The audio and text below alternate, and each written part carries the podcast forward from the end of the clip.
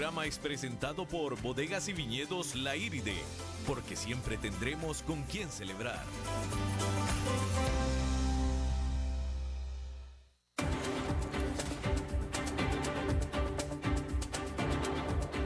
Inicia a las 5 con Alberto Padilla. Un programa diseñado con el objetivo de llevarte diariamente un tema de actualidad, acompañado siempre de reconocidos editorialistas, de lunes a viernes a las 5 de la tarde por CRC 89.1 Radio, a las 5 con Alberto Padilla. Hola, ¿qué tal? Saludos, bienvenidos a esta emisión de A las 5 con su servidor Alberto Padilla. Muchísimas gracias por estarnos acompañando. Un gusto, un placer, un honor. Espero que esté teniendo un buen final de lunes, un buen final de inicio de semana. Eh, húmedo, mucha lluvia, pero pues parece que el fin de semana estuvo bastante agradable, ¿no? Para disfrutarlo. Espero que lo haya disfrutado usted. Eh, espero que lo haya pasado bien durante el fin de semana y espero de nuevo que esté teniendo un buen inicio de semana, el cual está llegando a su fin. Le recuerdo que las redes sociales del programa, para que interactúe con nosotros a las 5 con Alberto Padilla, tanto en Facebook como en Instagram. En Facebook estamos transmitiendo a través de Facebook Live. Un saludo a la cámara a los que nos llegan a ver por ahí. No pretendo tanto que nos vean, pero sí a quien no nos pueda escuchar por la radio, bueno, pues recomiéndenos, porque ahí se queda el programa guardado pues en la página de eh, aquí, a las 5 con Alberto Padilla, y también como en eh, la página de CRC 89.1. Y también eh, le reitero que esta emisión se repite a las 10 de la noche, salimos en vivo a esta hora, a las 5 de la tarde, y se repite esta misma noche este programa a las 10.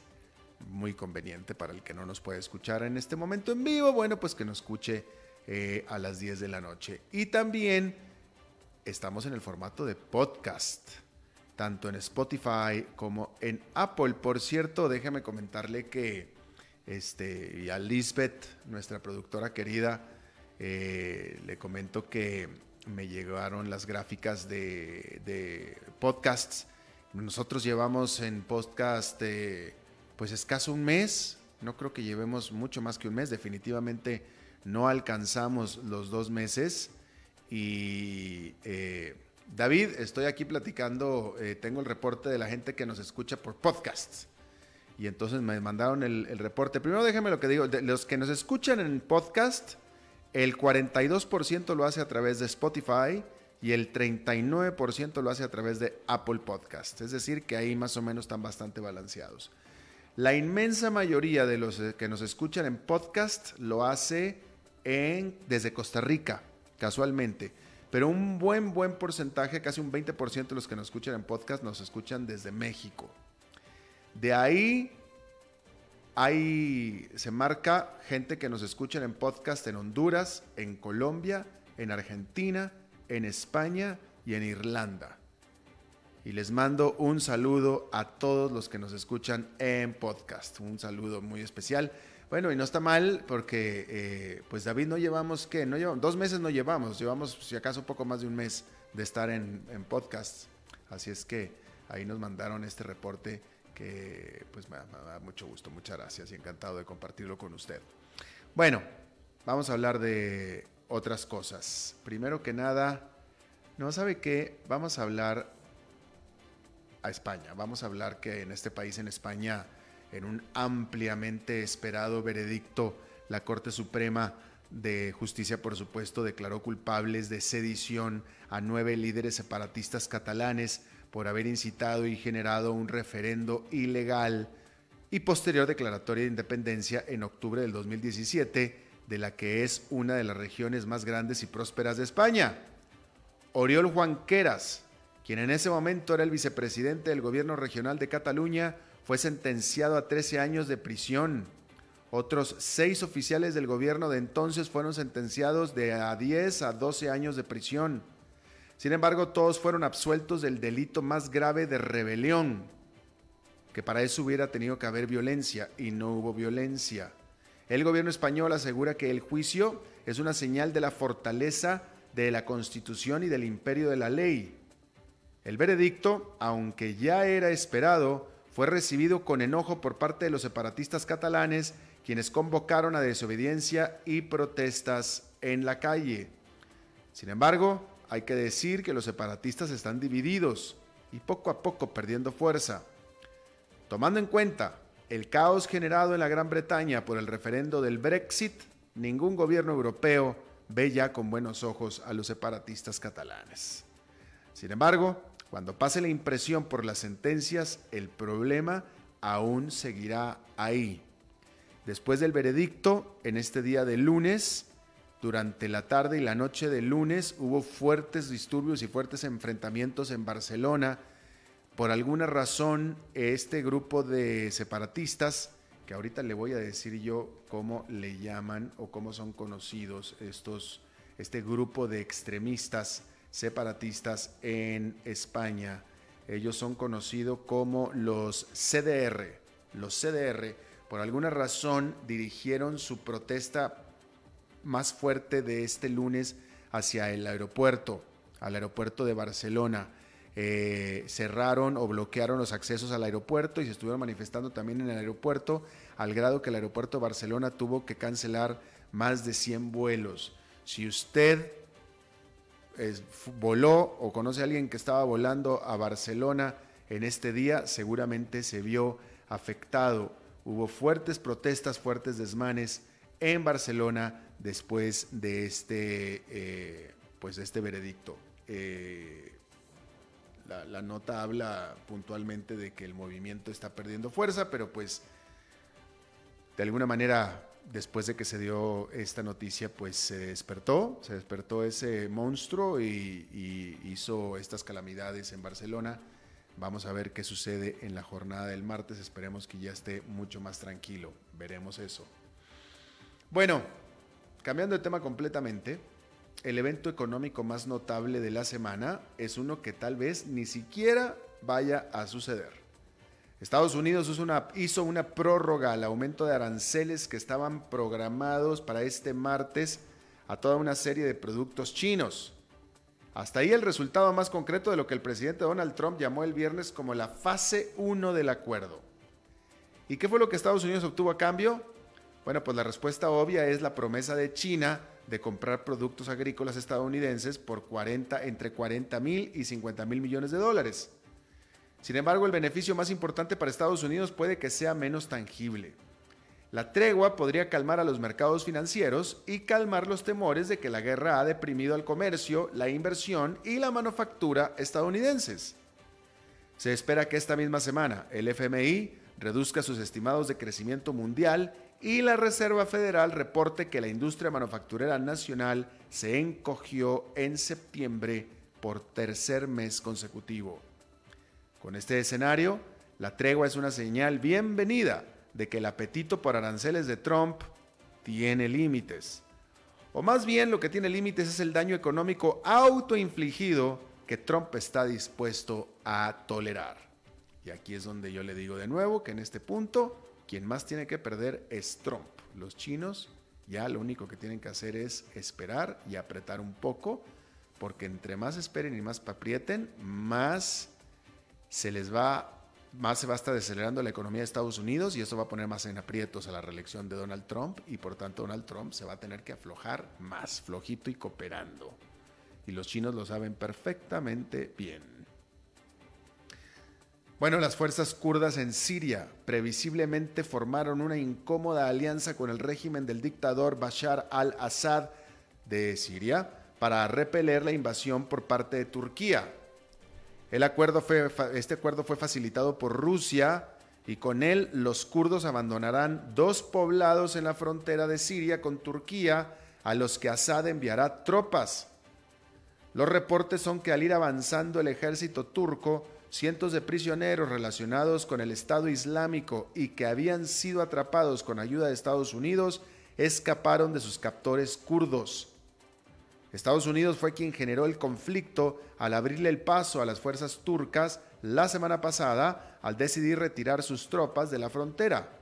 Y ahora Estados Unidos anunció que sacará de la región por completo a sus mil tropas alegando que la situación es insostenible. Y mientras esto sucede, la ofensiva turca en Siria, dirigida en contra de los insurgentes kurdos, que fue para Turquía o que son para Turquía, son que son terroristas, ha desatado una tormenta de protestas internacionales. Y para ponerle más combustible al fuego, están los reportes de que mercenarios sirios, peleando junto con las tropas turcas, han ejecutado a nueve civiles. Y encima, los cientos de prisioneros de ISIS liberados o de ISIS liberados, eh, como estábamos informando. Las condenas han llegado por parte de Europa, de la Liga Árabe y por supuesto de Estados Unidos. La canciller alemana Angela Merkel demandó el alto de la ofensiva turca. Este lunes, ministros europeos debatían una propuesta de Suecia para que la Unión Europea declare un embargo de armas a Turquía. Una serie de países, incluyendo Italia, Alemania, Francia, Noruega y los Países Bajos, ya suspendieron venta de armamento para Turquía.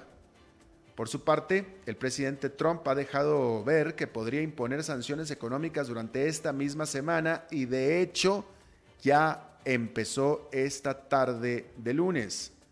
Hace algunos años, un consejero del presidente turco Recep Tayyip Erdogan se refirió a la política exterior de su país como de preciosa soledad. Y definitivamente hay que decir que pocas veces Turquía ha estado más sola que ahora. Bueno, el Grupo de Acción Financiera en contra del lavado de dinero, que es un organismo intergubernamental, se reúne esta semana en París para revisar su agenda. Y ningún país estará más nervioso sobre lo que ahí se decida que Pakistán. ¿Por qué? Bueno, porque en junio pasado el grupo puso a Pakistán en su lista gris por sus deficientes controles al financiamiento terrorista. Se le entregó al país un plan de acción de 27 puntos para implementar y evitar así caer en la lista negra del grupo, lo que generaría sanciones que harían a los bancos muy difícil el mover dinero hacia Asia y fuera del país. En esta reunión en París se está considerando si es que Pakistán ha hecho la tarea para evitar caer en la lista. Sin embargo, las señales hasta ahora no son buenas. Un reporte reciente del grupo encontró grandes fallas en los esfuerzos de Pakistán por evitar el lavado de dinero, señalando en particular la falta de un entendimiento claro por parte de las fuerzas del orden y combate al crimen sobre la importancia de evitar el lavado de dinero. Es decir, que las policías dicen, bueno, ¿y para qué? ¿Por qué es importante o qué? Digo, está bien lo que tengo que hacer, pero ¿por qué es importante? Ni siquiera lo entienden. Pero no son los únicos. En agosto, el Grupo Antilavado de Dinero de Asia-Pacífico, que es otro organismo intergubernamental, también puso a Pakistán en su propia lista negra mejorada, le llamaban ellos. Hunter Biden, hijo del ex vicepresidente y aspirante demócrata a la candidatura presidencial Joe Biden, renunció al directorio de una empresa china de capital privado. Biden dijo también que dejará de trabajar con toda empresa extranjera si y cuando su padre sea electo presidente en el 2020. Sus lazos en el extranjero, especialmente en Ucrania, donde fue director de una empresa de energía, han caído sobre el intenso escrutinio de los republicanos. Tanto el Wall Street Journal como el Financial Times publicaron que SoftBank, una empresa japonesa de telecomunicaciones, pero que se convirtió en un gigante inversionista en otras empresas, está tratando de aumentar su participación en WeWork, este problema de empresa de alquiler de oficinas compartidas. SoftBank ya es la principal accionista de WeWork, que la ayudó a despegar, pero que se estrelló en tan solo unas cuantas semanas teniendo que cancelar su salida a bolsa. Un aumento de participación por parte de SoftBank automáticamente diluiría aún más el control de su fundador y expresidente y caído en desgracia Adam Newman, quien fuera obligado a renunciar por presión justamente de SoftBank. Vamos a hacer nuestra pausa y regresamos con más.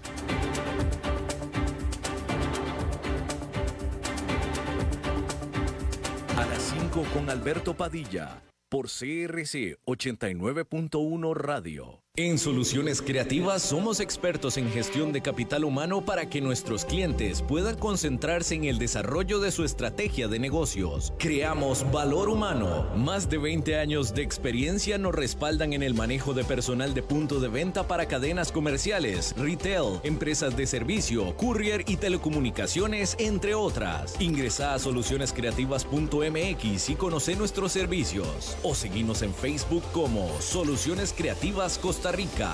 Soluciones creativas. Creamos valor a tu negocio. CRC 89.1 Oyentes informados.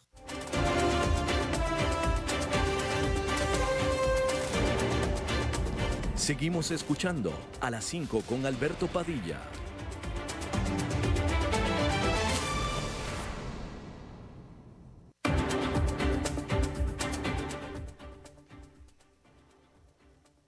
Bueno, muchísimas gracias por continuar con nosotros. Déjeme informarle que en Ecuador, luego de 11 días de violentas protestas y bloqueos de calles y carreteras, el gobierno de Lenin Moreno decidió dar marcha atrás a la eliminación de subsidios a los combustibles, que fue lo que hizo explotar el doble, eh, que hizo explotar al doble el precio del diésel. Los líderes indígenas dijeron que con esta medida retiran ya las protestas el presidente Moreno había decretado la eliminación de subsidios para balancear las cuentas fiscales, ya que le cuestan al erario 1.300 millones de dólares anuales, además de que lo ayudaría a cumplir con los requisitos puestos por el Fondo Monetario Internacional a cambio de su ayuda o su rescate. El gobierno aclaró pues que va a tener que buscar los ahorros de cualquier otra manera que no sea quitando los subsidios. Vámonos a Ecuador. Está con nosotros en la línea telefónica Felipe Burbano. Él es eh, colega periodista eh, y columnista también. Y Felipe, muchísimas gracias por tomarnos la llamada. Gracias, Alberto, a ustedes por, por la entrevista. Gracias. Eh, bueno, primero que nada, estábamos leyendo de que ya básicamente Lenin Moreno echó para atrás la decisión de quitar, de, quitar los subsidios, es decir, que los subsidios vuelven y por tanto, en, teoría, pues vuelve el status quo como estaba antes en cuanto a los precios de, las, de los combustibles. ¿Se acabó ya las protestas y la violencia? Las protestas y la violencia terminaron y los indígenas desmovilizaron a sus bases y aquellas que estaban concentradas en Quito retornaron a sus territorios. Eh, lo que estamos todavía a la espera es del decreto que sustituya al 883, que es el decreto que eliminó los subsidios de la gasolina y del diésel, y su reemplazo por un nuevo decreto ejecutivo, que es lo que están todavía negociando el gobierno y las organizaciones indígenas. Y todavía no sabemos exactamente los términos de ese nuevo decreto que va a reemplazar al que fue derogado. Ya. Eh, ahora, este, Felipe, eh, bueno, tú que eres eh, columnista y que eres analista, lo que conocemos en el exterior es que estas protestas violentas, esta, esta violencia se generó a raíz de, de esta decisión del presidente Moreno de quitar los subsidios a los combustibles, lo cual hizo explotar el precio de los combustibles. Es decir, había una razón concreta de estas eh, protestas. Y al final, pues yo creo que todo el mundo podemos eh, pues estar de acuerdo en que a nadie le gusta que le suban los precios de algo que usa diario, vamos a decirlo de esa manera. Pero la pregunta que yo te tengo a ti, ¿tú a ti te parece claro, tú crees que es cierto lo que también se maneja tanto a nivel de redes sociales, etcétera, de que esto no nada más fue un movimiento espontáneo, sino que hubo manipulación de terceros? Hubo, a mi juicio, la participación de varios actores en las protestas de los últimos días. Un actor importantísimo fue el movimiento indígena con sus varias organizaciones nacionales que convergieron eh, de manera inédita en, la protesta en contra del, del decreto de aumento de los combustibles Hubo también la movilización de los correístas, del movimiento, digamos, de los sectores que apoyan al expresidente Correa, que tenían una consigna desestabilizadora del gobierno, ellos quieren verle a Lenín Moreno fuera del, del, gobierno para intentar volver al poder. Y hubo la presencia de otras organizaciones sociales y populares que también iban en la misma dirección de los indígenas. Entonces, creo que una convergencia de actores con intereses distintos, con perspectivas distintas frente a la coyuntura política, pero que todos, todos eh, coincidieron en la derogatoria de las medidas económicas. Y eso fue lo que finalmente le puso al gobierno de Lenín Moreno contra las cuerdas. Eh, no hubo una voluntad de las organizaciones indígenas, que eran las que levantaban con mayor fuerza la protesta social. Eh, no hubo una decisión de ellas de negociar los términos del, del subsidio, sino imponer la derogatoria y el gobierno dado el clima de violencia, de caos, de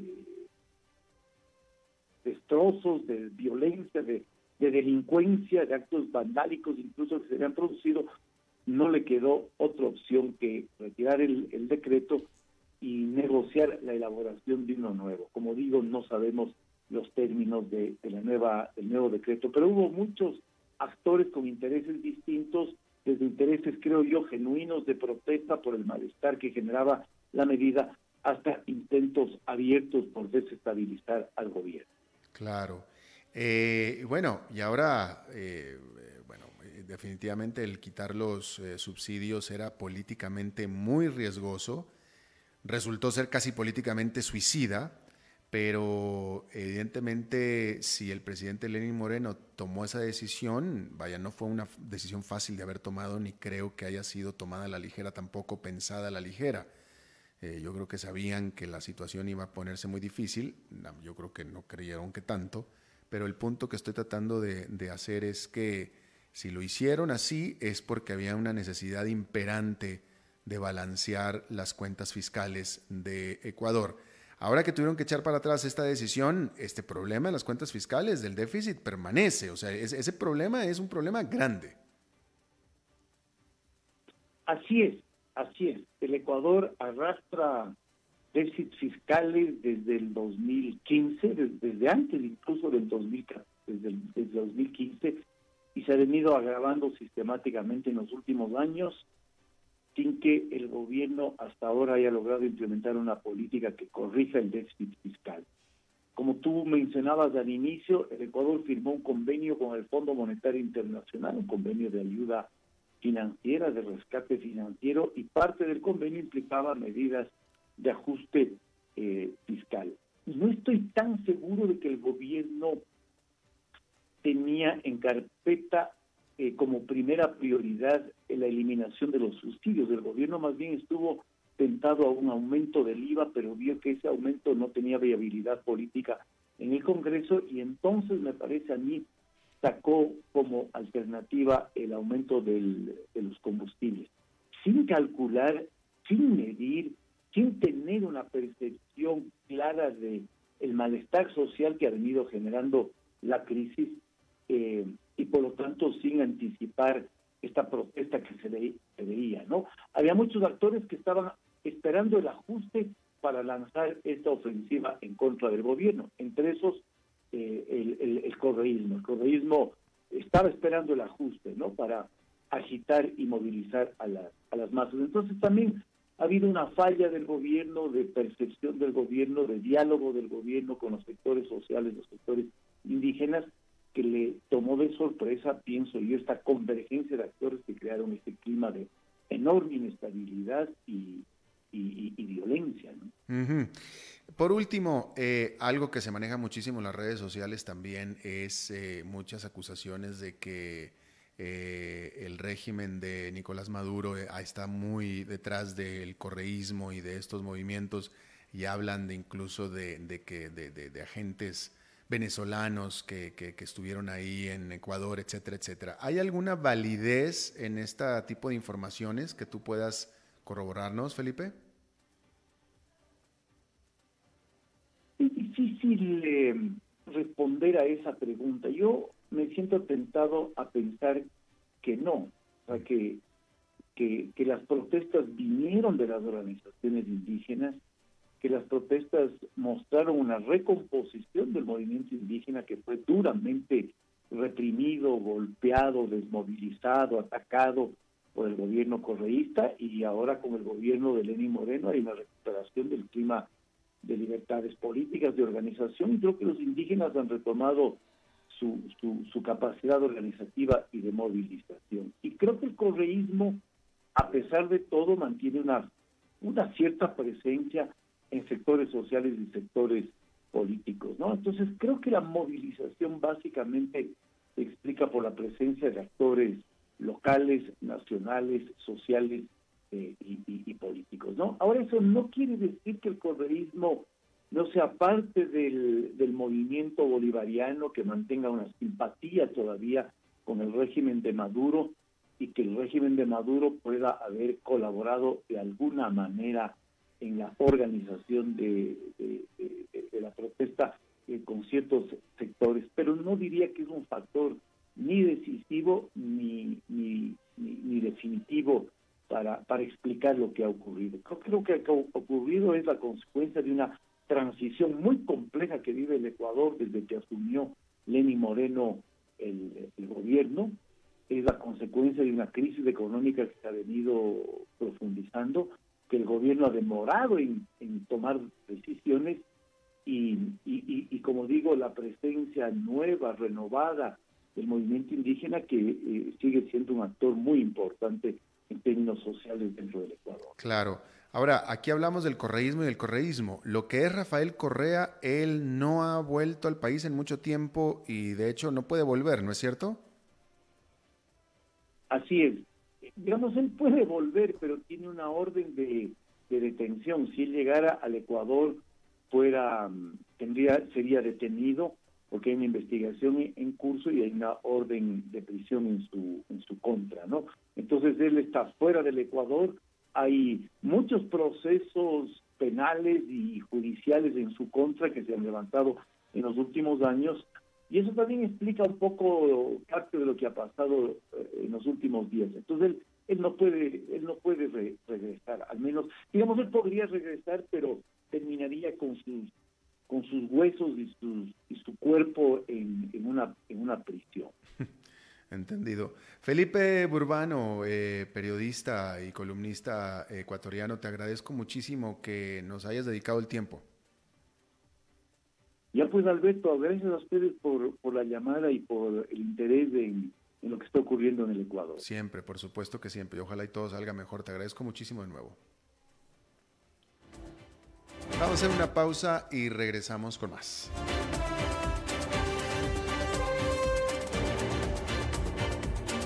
A las 5 con Alberto Padilla por CRC 89.1 Radio. En Soluciones Creativas somos expertos en gestión de capital humano para que nuestros clientes puedan concentrarse en el desarrollo de su estrategia de negocios. Creamos valor humano. Más de 20 años de experiencia nos respaldan en el manejo de personal de punto de venta para cadenas comerciales, retail, empresas de servicio, courier y telecomunicaciones, entre otras. Ingresa a solucionescreativas.mx y conoce nuestros servicios o seguimos en Facebook como Soluciones Creativas Costa Rica.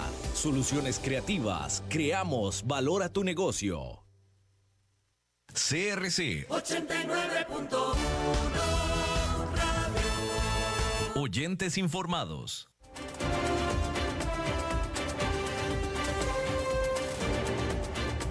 Seguimos escuchando a las 5 con Alberto Padilla.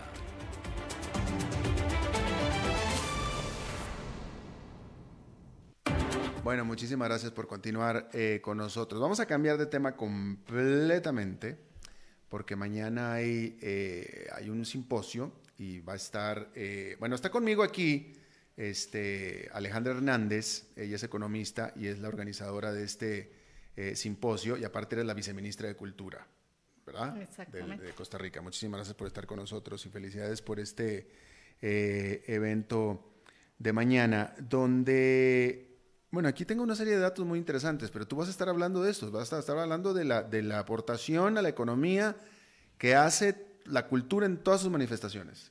Exactamente, parte del reto que queremos lanzar con, con este primer simposio es que durante los últimos ocho años el Ministerio de Cultura ha venido desarrollando estadísticas en relación a la cultura y la economía y las y estadísticas en general. Y a partir de la publicación del aporte de la cultura a la economía, hicimos un llamado en noviembre eh, a, los investigadores de todas las universidades públicas e investigadores privados para que hicieran un análisis sobre la data que tenemos en cuatro grandes temas. La inversión en cultura, el desarrollo territorial, el aporte de la tecnología en las artes y la sostenibilidad del patrimonio, que eran cuatro ejes que nos parece fundamental ponerlos sobre la mesa y conversar con base en la data que ya tenemos. Y, me parece sumamente interesante, estaba viendo, o sea, e, es, es ponerle, es aterrizar, aterrizar en el, en el, mundo de los números la cultura.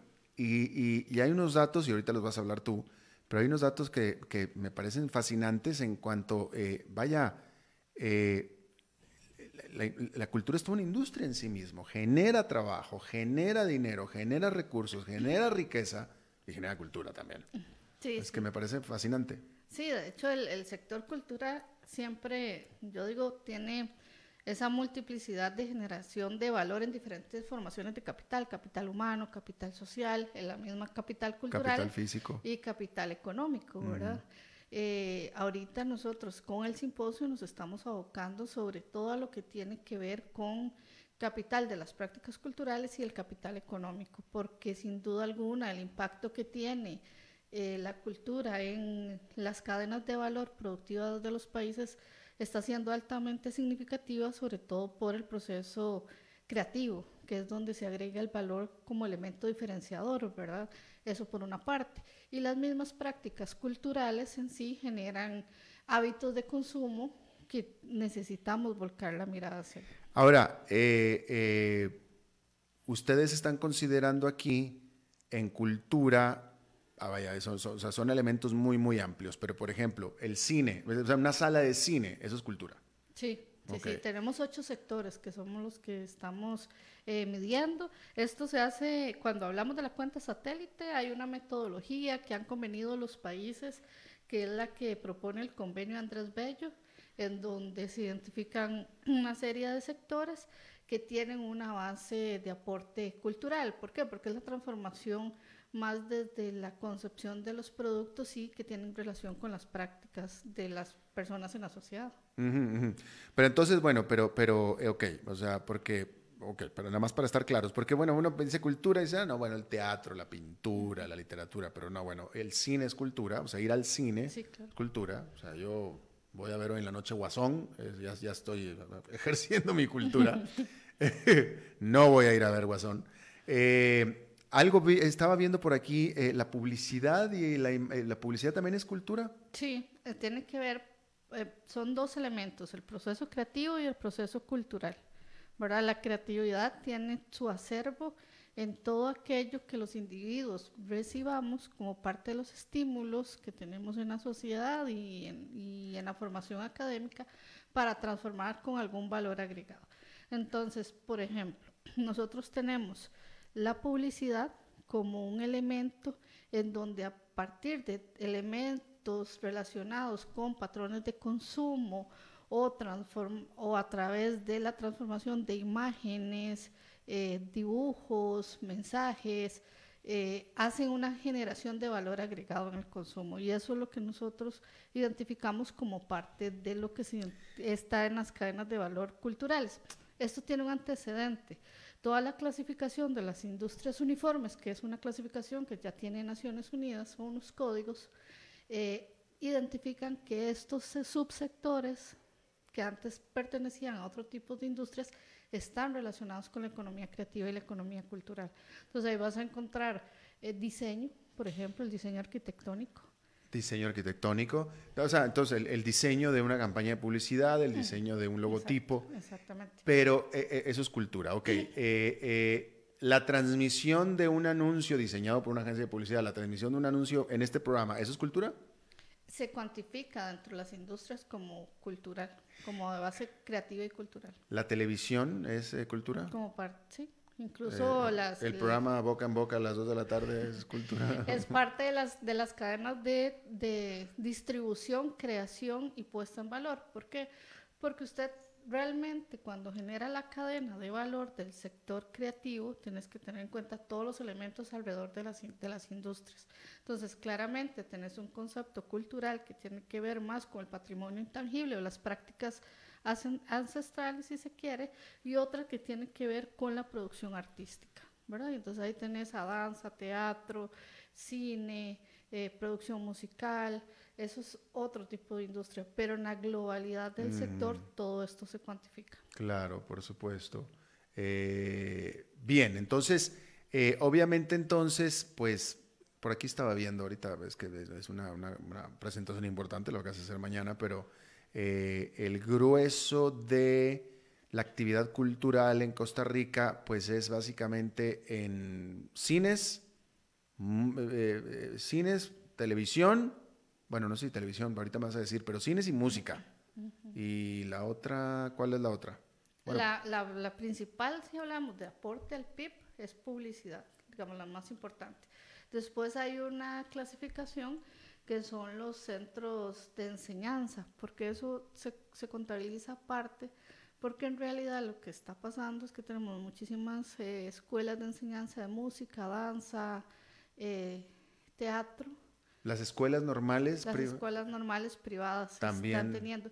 Y lo que es interesante de- del aporte se ha venido midiendo del 2012 y tenemos una actualización ante 2015. Uno puede ver una tendencia creciente el aporte de- al PIB del sector cultural.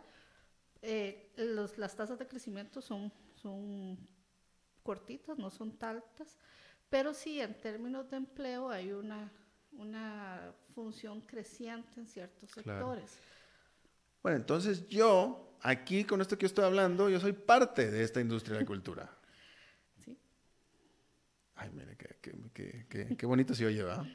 Sí, es muy interesante en términos de hacia qué nosotros, Ah, y ahora lo conversamos con don Ernesto Piedras, que es un especialista mexicano en todo el tema relacionado con economía y cultura, sobre el foco hacia dónde uno eh, puede ir viendo a, a través de estos valores más macroeconómicos, que es el aporte del, del PIB a- al sector económico, cuando usted empieza a desgranar esas relaciones, la política pública empieza a tener mejores elementos para eh, desarrollar acciones concretas. ¿Por qué? Porque cuando hablamos de acceso, sostenibilidad o este, incluso cobertura la prestación de servicios públicos, tenemos un dimensionamiento que tiene que ser mucho más amplio. Un ejemplo son los videojuegos. Digamos, la gente podría estar cuestionando por qué esto está dentro del sector creativo y cultural, pero básicamente las prácticas y los desarrollos creativos a través de las expresiones artísticas que tienen que ver con el audio, con los videos, con toda la visualización, las Claro, artes claro. audiovisuales, se están transformando hacia ese mecanismo tecnológico. Y la tecnología sí que está teniendo un peso realmente significativo en la transformación de las expresiones eh, artísticas como tal. Y eso incluso ha habido muchas muchas teorías sobre el por qué debe existir. Hay un autor, que don Ernesto sabrá, que es eh, Baumol, que habla sobre la enfermedad de los costos en las artes escénicas. Entonces, que básicamente de los artistas probablemente de artes escénicas no van a tener márgenes de utilidad porque la- toda su carga eh, laboral puede hacer la, la presentación una única vez o dos veces al día y la relación de costos contra los ingresos que van a tener eh, no puede ser re- revertida y entonces hay una carga sobre el sector que va a estar predestinada a que eso pase. Entonces, hay autores recientes que hablan que con la introducción de la tecnología eso podría revertirse un poco, pero toda esa información que se desgana de hacer estos análisis macro es los que permiten realmente entender cómo opera la industria, cómo opera el sector artístico para tener mejores atenciones eh, particularizadas para cada uno de estos subsectores. Totalmente, es que es súper interesante ya una vez que lo ves en términos de números, pero incluso ya viéndolo así en términos de números, la, in- la industria de la, de- de- de cultural En Costa Rica, bueno, pues es, aquí lo estabas poniendo tú en tu presentación, es mucho más grande que, por ejemplo, la industria de, manufactura de, aparatos eh, médicos y etcétera, ¿no? Pero sin embargo, o sea, así, así ya se dimensiona muchísimo, pero sin embargo, hay subsectores o sectores dentro de la cultura, eh, teatro, este, artes plásticas, incluso la música, que recurrentemente se quejan de que no les hacen caso, que no hay dinero, no tienen apoyo y etcétera. Sí, sí, sí. Digamos, a partir de... Hay tres grandes elementos que uno podría identificar que son los que los, estos sectores demandan. Tienen que ver con el financiamiento, con la formación de ellos eh, académicamente y, y la disposición de mercado o públicos. ¿verdad? Porque no todo el mundo va y asiste a sus espacios si es que se van a transar en un espacio privado que implique alguna, algún intercambio económico. Eh, efectivamente, cuando se ha venido estudiando cierto desarrollo de cadenas, por ejemplo, el sector audiovisual tiende a vincular muchísimo a las artes escénicas, a los actores, a la música. Entonces, esas relaciones productivas más de encadenamiento son los que van a permitir generar algún tipo de espacio para darle sostenibilidad al sector. Eso si uno lo ve desde la perspectiva meramente de mercado. Existe otra perspectiva que es en dónde entra a intermediar el Estado para efectivamente darle sostenibilidad a estas prácticas. Entonces, por ejemplo, existen los fondos concursables que eh, normalmente trabajan los ministerios, por ejemplo, el Fondo del Fauno o ProArtes, que viene a ser una intermediación para el sector para desarrollar cierto proceso creativo e incluso, si se quiere, a la, a la formación de públicos. Y en términos formativos, ahí sí hay un reto con la academia eh, en función de qué es lo que estamos enseñando y cómo lo estamos enseñando. Las conversaciones que yo he venido teniendo con diferentes universidades, eh, nos manifiestan, por ejemplo, que lo que pasa con el sector es que los muchachos son formados, pero a la hora de salir al mercado eh, no tienen quien los reciba o quién va a, establecer esas relaciones. Y salen inmediatamente como si, quiere, si se quiere como emprendedores, sin todas las herramientas. Entonces ahí hay otro tema que, que desde la política pública es necesario. Emprendedores o desempleados. O desempleados. Eh, Ernesto Piedras, tú estás de visita, mañana hablas tú, eres, eres invitado, eres, eres conferencista en el, en el evento este. No sé si estoy de visita, parece que tuviera las llaves de Costa Rica porque salgo con mucha frecuencia y mucho gusto y sí tengo ahora este gusto de participar mañana. Costa Rica, y no lo digo porque estoy aquí, lleva ya una larga tradición, tres lustros de generar números y hoy la preocupación que da la viceministra es ¿y qué hacemos con esos números? Tu pregunta implícita era ¿cuánto vale la cultura? Y tú mismo le respondiste. La cultura vale por lo estético, por lo social, por la cohesión, pero hay una dimensión de un sector de actividad económica ante el cual hemos sido omisos. De esto se trata, de sentar las bases para que otra vez lo que decías en tu transmisión, claro que es parte de la cultura, porque tu trabajo nace de la creatividad. La creatividad es el insumo esencial que detona una cadena productiva de muy alto valor, de muy alta productividad. Y si volteamos a ver a la región, ya me salgo de Costa Rica, me salgo de México, en la región abundamos en este recurso que es creatividad. Somos una región conocida por nuestros colores, sabores, sonidos, imágenes y otros países han aprovechado ya esa capacidad que les da en lo económico. Conviene tener estas reflexiones, pero y luego las construcciones. No solo tener el número, no solo tener la, el análisis, hacer algo con ellos. Claro, claro. Eh, bueno, mañana este es un evento eh, eh, para todo público. Sí, tenemos una página web donde estamos solicitando se inscriban,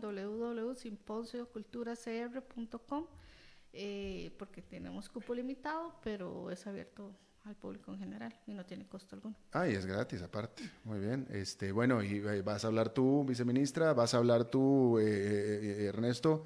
Eh, eh, de México, paisano. Este, bueno, éxito en el evento mañana. Muchísimas gracias. Gracias a ustedes. Ernesto, por cierto, que es el eh, presidente y director general de, de, Competitive Intelligence Unit, CIU, en, en, la Ciudad de México. Vamos a una pausa y regresamos con Glendo Maño.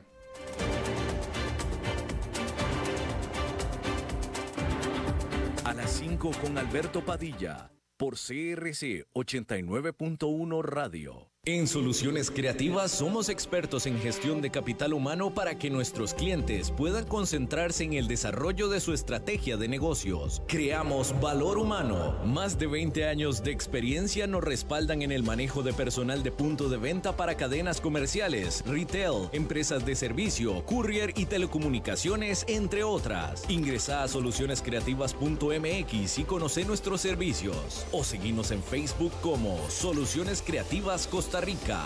Soluciones creativas. Creamos valor a tu negocio. CRC 89.1 Oyentes informados.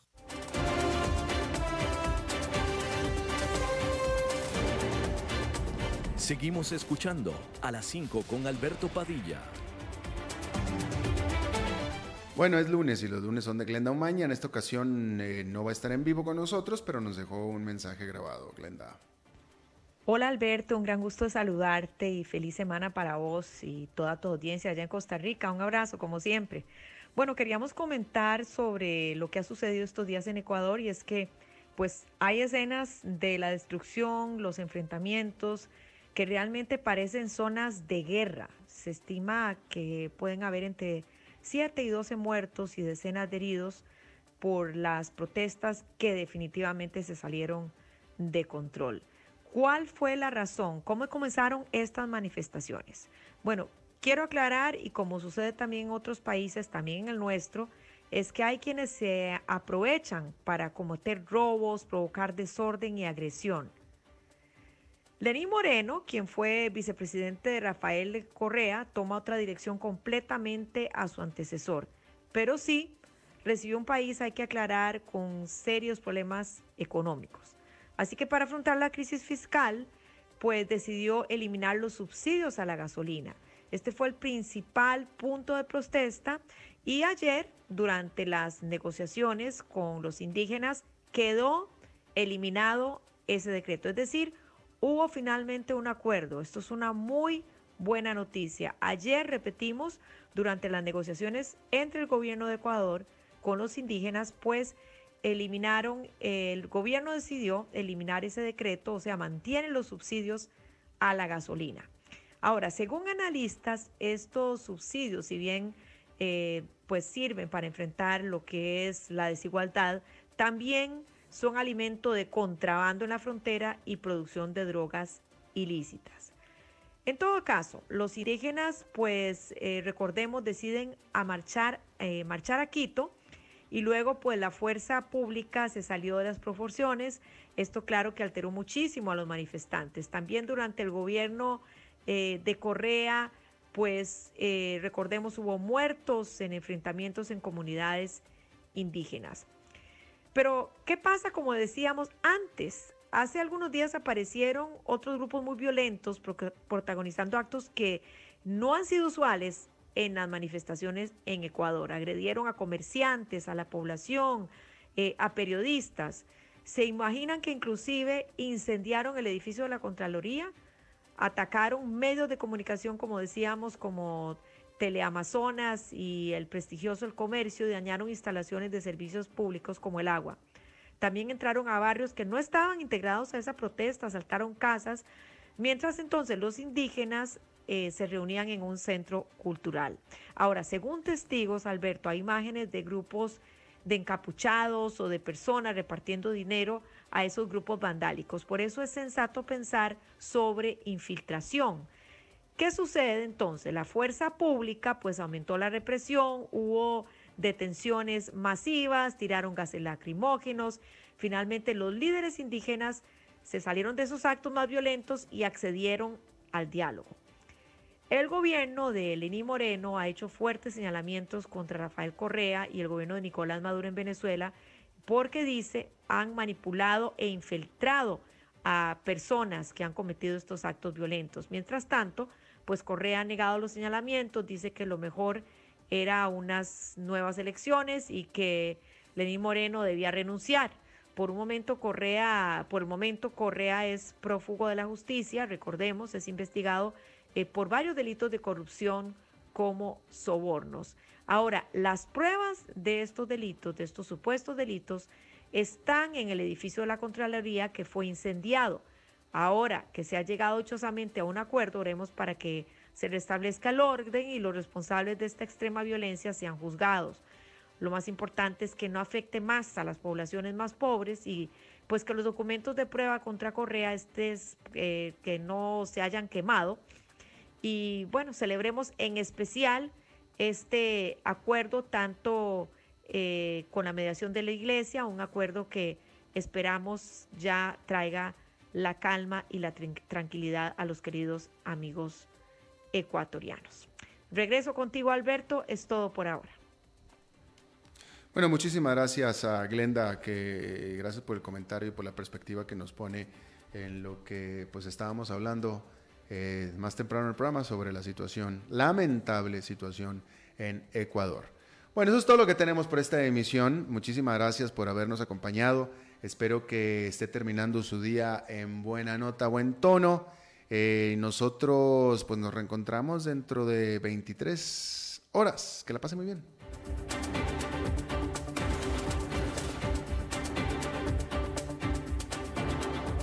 Concluye a las 5 con Alberto Padilla.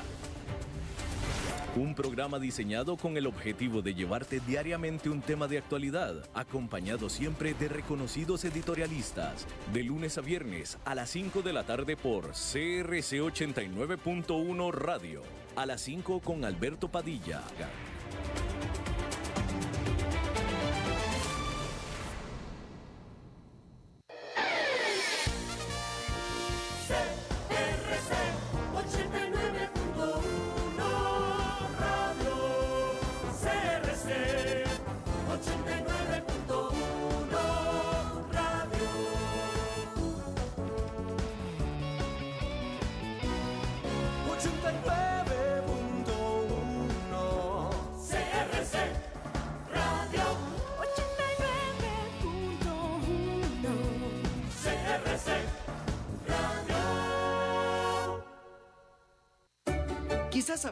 En octubre se celebra el Día Internacional de la Pasta, pero lo que no sabías es que Roma lo celebra todo el mes. Por eso hemos creado un empaque familiar de un kilo y te lo ofrecemos por solo mil colones. ¡Qué rico es comer pasta! Promoción válida desde el primero hasta el 31 de octubre. Para Roma, la familia es lo primero. Aplica restricciones. Precio sugerido. La orquesta presenta Leo Brower un icono de la música internacional celebrando su 80 aniversario. Sábado 26 y domingo 27 de octubre, Teatro Eugene O'Neill. Solista invitado Fernando Mariña de México. Director titular Ricardo Vargas. Director invitado Leo Brower de Cuba. Entradas a la venta en masterpago.com. Información en Facebook La Orquesta CR. Te invitan Producciones Papalote y Cadena Radial Costarricense.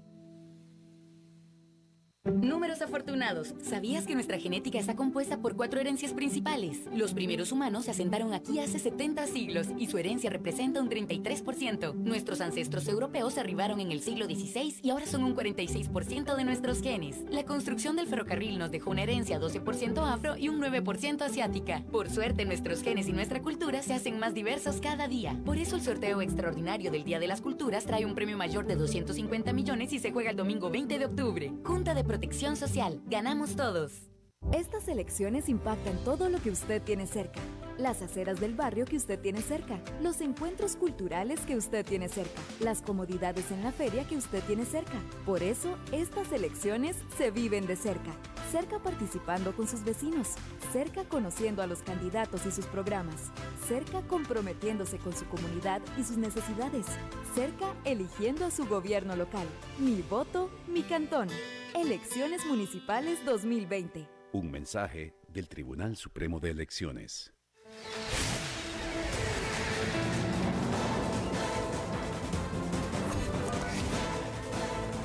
Inicia el resumen informativo en noticias CRC 89.1 Radio.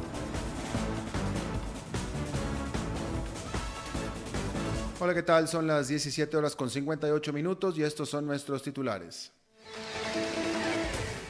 La audiencia de extradición del ex sacerdote Mauricio Víquez será este miércoles. El rector de la UCR denuncia que Hacienda redirecciona los recursos del FES. Empleados de municipalidades irán a huelga mañana martes. Los diputados le dan firmeza al proyecto que reduce la planilla de Habdeba. En el mundo, nueve líderes políticos condenados a prisión por intentar separar Cataluña de España. Y en los deportes, el tenista Roger Federer participará en los Juegos Olímpicos de Tokio 2020. Judiciales. La audiencia que definirá el proceso de extradición del ex sacerdote Mauricio Víquez será este miércoles en México. Según la defensa de Víquez, a partir de la 1.30 de la tarde, hora de México, se estará llevando a cabo esa sesión en el reclusorio sur de Xochimilco. La defensa del ex sacerdote recibió la notificación sobre este proceso, el cual definirá la extradición de Víquez a Costa Rica, donde tiene cuatro denuncias penales por supuesto abuso sexual contra menores de edad. Denuncia. El rector de la Universidad de Costa Rica, Henning Jensen, denunció que el Ministerio de Hacienda redireccionó 70 mil millones de colones correspondientes al Fondo Especial para la Educación Superior, el FES. Según Jensen, ellos accedieron a invertir esta cantidad siempre y cuando se tratara de la, totalidad de recursos de la UCR, no solo la partida del FES. El jerarca de la UCR indicó que esta medida podría llevarlos a hasta paralizar algunos programas que brinda este centro de educación superior. Sindicatos. Los empleados de las diferentes municipalidades del país irán a huelga mañana martes con el objetivo de que los diputados archiven el proyecto legislativo que pretende reformar el artículo, artículo 155 del inciso B del Código Municipal. El proyecto indica que las municipalidades, bajo previo estudio, podrán finalizar contratos de trabajo en caso de que se requieran cambios organizacionales o hagan falta fondos que afecten a programas de gobierno de los gobiernos locales.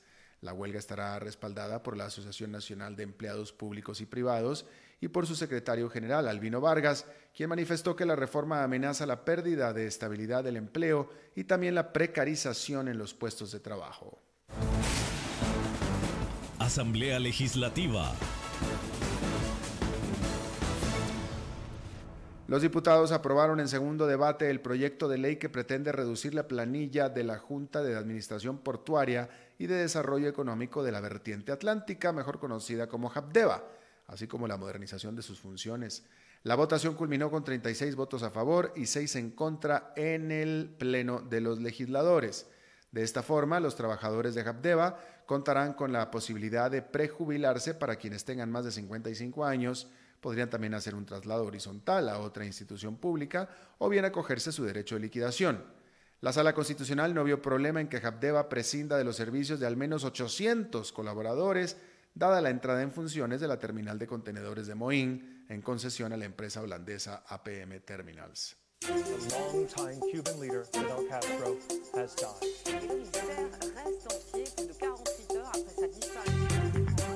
Internacionales.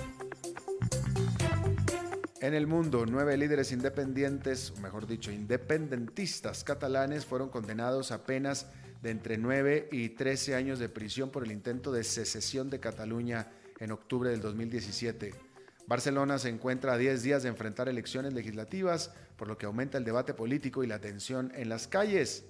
En la sentencia del Tribunal Supremo, el ex vicepresidente catalán, Oriol Junqueras, recibió 13 años de prisión por sedición y malversación la más dura de las penas contra los 12 separatistas procesados de febrero a junio por el máximo tribunal en Madrid. La pasión de los deportes en noticias CRC 89.1 Radio. El tenista suizo Roger Federer participará de los Juegos Olímpicos de Tokio 2020, el único título que le falta en su carrera particular. Federer mencionó que eh, mencionó en un evento eh, con patrocinadores que toma la decisión porque su corazón se lo pide así. El número 3 de la ATP aclaró que lo único que lo separa de la justa olímpica sería su estado físico. Está usted informado a las 18 horas con 3 minutos. Le recuerdo que exactamente en 12 horas las primeras informaciones del nuevo día.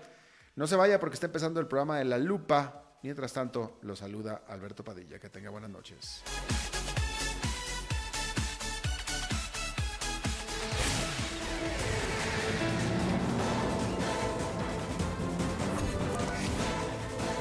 Este fue el resumen informativo de Noticias CRC 89.1 Radio.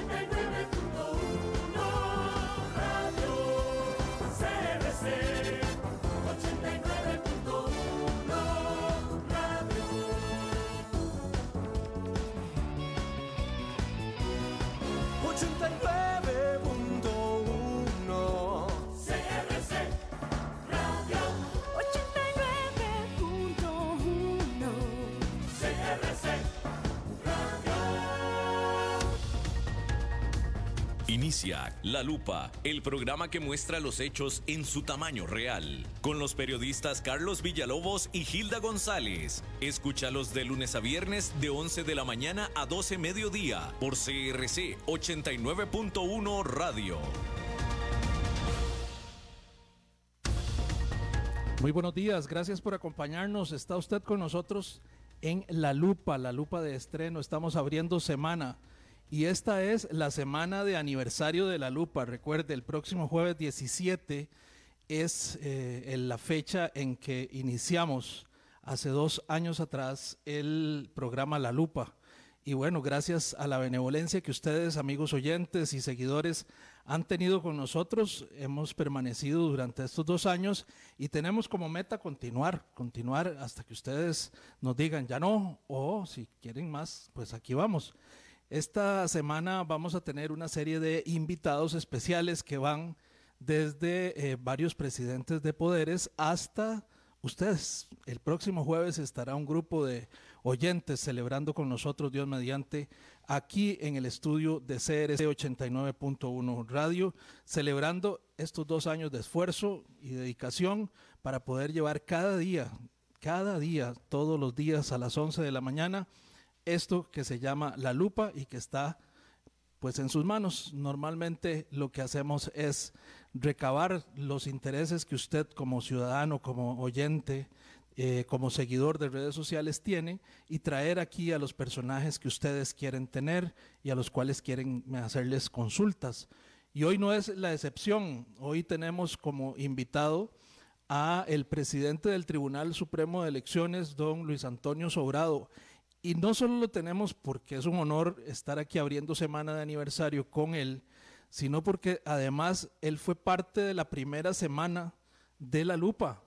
Don Luis Antonio Sobrado estuvo aquí y no se me olvida, fue un viernes porque tuvimos ese día eh, música y humor también y él disfrutó muchísimo. Le damos la bienvenida don Luis Antonio. Gracias por acompañarnos. Es un gusto, don Carlos, estar en este espacio tan prestigioso y contribuir de esta manera a difundir las noticias relativas a las elecciones municipales.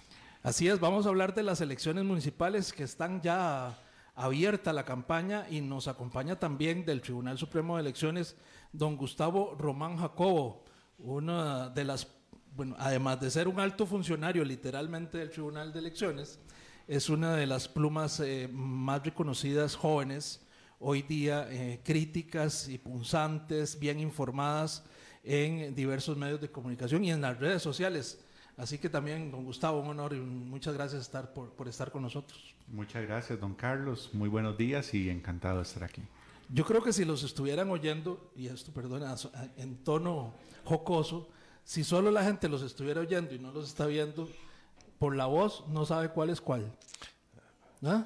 Usted dice por la estatura. No, no, por el tono de voz, por la forma de hablar también, ¿verdad, Gustavo? Pues sí, a veces eh, nos, nos, han, nos han confundido por, por tono, tono de voz, así que hoy, hoy estamos de, refuerzo aquí. Qué interesante. Muchas gracias de verdad a ambos por, por estar con nosotros. Don, don Luis Antonio, déjeme nada más decirle a nuestros oyentes que eh, por esta semana de aniversario vamos a tener una rifa que va a ser este próximo viernes y es que el, eh, eh, la empresa Original Cap Canopy Tours, que está en Tárcoles, mm, pues hizo una, un acuerdo con nosotros y tiene para ustedes seis entradas, tres en uno, para que disfruten de sus tres actividades, que son puentes, colgantes, rappel y canopy. Eh, para participar hay dos formas. Una es, escriba al WhatsApp de la radio, el 8666-8916, mande un mensaje que diga Canopy con su nombre y su número de cédula. O también puede acudir al Facebook de la Lupa CR, ahí hay un post que dice 100% adrenalina, 3 en 1, puentes colgantes, rappel y canopy. Y abajo de ese posteo usted puede poner sus datos, pero antes tiene que compartir y darle me gusta a la página de la lupa. De esas dos formas puede participar. El próximo viernes, Dios mediante, estaremos haciendo la rifa de las seis entradas, tres en uno de Original Canopy Tours en Tárcoles. Así que a participar, gracias por estar con nosotros. Vamos a empezar hablando de el, proceso electoral municipal. El 2 de octubre fue que se abrió la campaña. Efectivamente, 2 de octubre, en la ruta al 2 de febrero. Exactamente, la fecha tiene, tiene un, sentido, ¿verdad, don Luis Antonio? Cuatro meses antes del día de las votaciones. Cuatro meses exactos. ¿Qué expectativas hay a nivel general? Empecemos por lo general del Tribunal Supremo de Elecciones para esta, esta elección eh, municipal, que es la, segunda elección municipal, así fuera de, periodo. Eh, en realidad, desde 2002 tenemos elecciones municipales, pero esta es la segunda, efectivamente, que se hace a medio periodo, a medio periodo presidencial y reuniendo todos los cargos en disputa del gobierno municipal, porque antes dejábamos rezagada la elección de regidores que se hacía conjuntamente con presidente y diputados. Entonces, ¿qué vamos a elegir el 2 de febrero? Pues vamos a renovar integralmente los gobiernos municipales. Esto significa que cada vecino de los diferentes cantones del país va a escoger quién va a ser su alcalde y vicealcaldes, por una parte. Segundo, va a escoger a quienes integran los consejos municipales, que son los regidores van desde 5 a 11 dependiendo de la cantidad de población del respectivo cantón. Este, además de eso, el síndico, que es el, enlace entre el cantón y el gobierno municipal por una parte y los distritos y los barrios por otra. La elección de síndico se hace en cada uno de los distritos. Y en cada uno de los distritos también se eligen a cuatro personas más que conjuntamente con el síndico integran los pequeños consejos de distrito síndico es como una correa de transmisión porque preside el Consejo de Distrito y, tiene derecho a voz en el Consejo Municipal. No, no de voto, pero sí de voz. Y finalmente, en ocho distritos del país que están muy lejanos de la cabecera del cantón o con dificultades para, para su traslado, eh, en esos ocho distritos se escogerán el a cargo de intendente, que es como un pequeño alcalde, pero que actúa en el seno de un distrito y no de un cantón. Estamos hablando de 6.100. Y también los concejales de, distritos.